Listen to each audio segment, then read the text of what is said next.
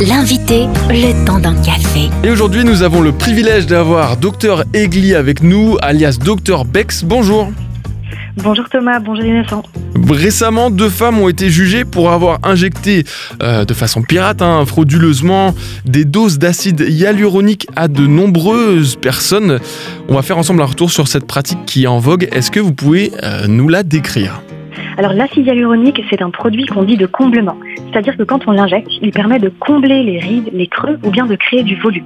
On l'injecte souvent au niveau des lèvres pour qu'elles soient un petit peu plus grosses, au niveau des pommettes pour qu'elles soient un peu moins creuses, dans les rides qui entourent la bouche, dans les creux qui sont sous les yeux qu'on appelle la vallée des larmes ou dans les tempes.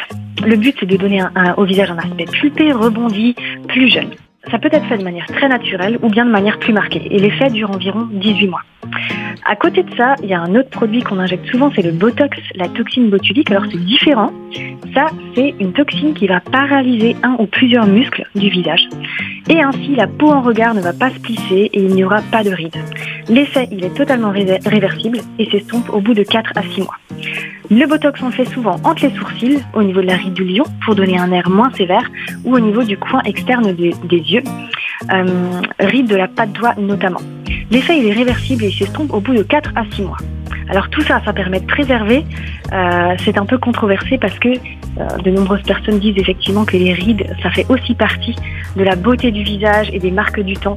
Donc ça, c'est bien à réfléchir. Et alors, loin des marques du temps, il y a pas mal de jeunes hein, qui euh, ben, adoptent cette pratique-là d'injection. Et du coup, on pourrait se demander pourquoi ça a autant de succès actuellement, même chez les jeunes. Tout à fait, et spécialement chez les jeunes.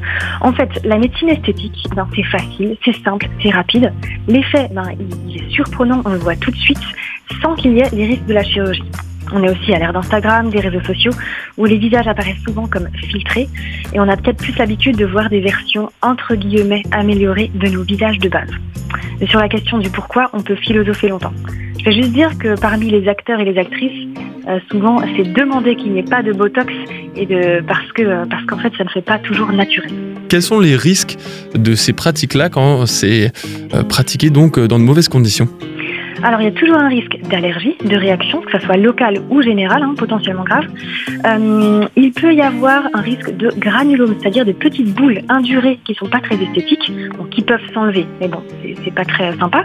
Euh, pour le botox, il y a le risque d'asymétrie du visage, de paupières qui tombent ou qui restent fermées quelques mois, ptosis. Euh, voilà, bon ça c'est les, risques, les risques qui sont faibles entre guillemets, mais c'est vrai que c'est très important de savoir chez qui on fait faire ces gestes. Et eh bien justement, si j'ai vraiment euh, envie ou besoin de, euh, de procéder à ces injections-là, vers qui me tourner? Quel professionnel choisir? Mhm. Eh bien, en France, il faut que ça soit un médecin, enfin une personne inscrite à l'ordre des médecins, il faut que ça soit un médecin esthétique. Donc souvent, c'est chirurgien esthétique, dermatologue formé, ORL formé ou médecin généraliste qui a suivi une formation supplémentaire de deux ans.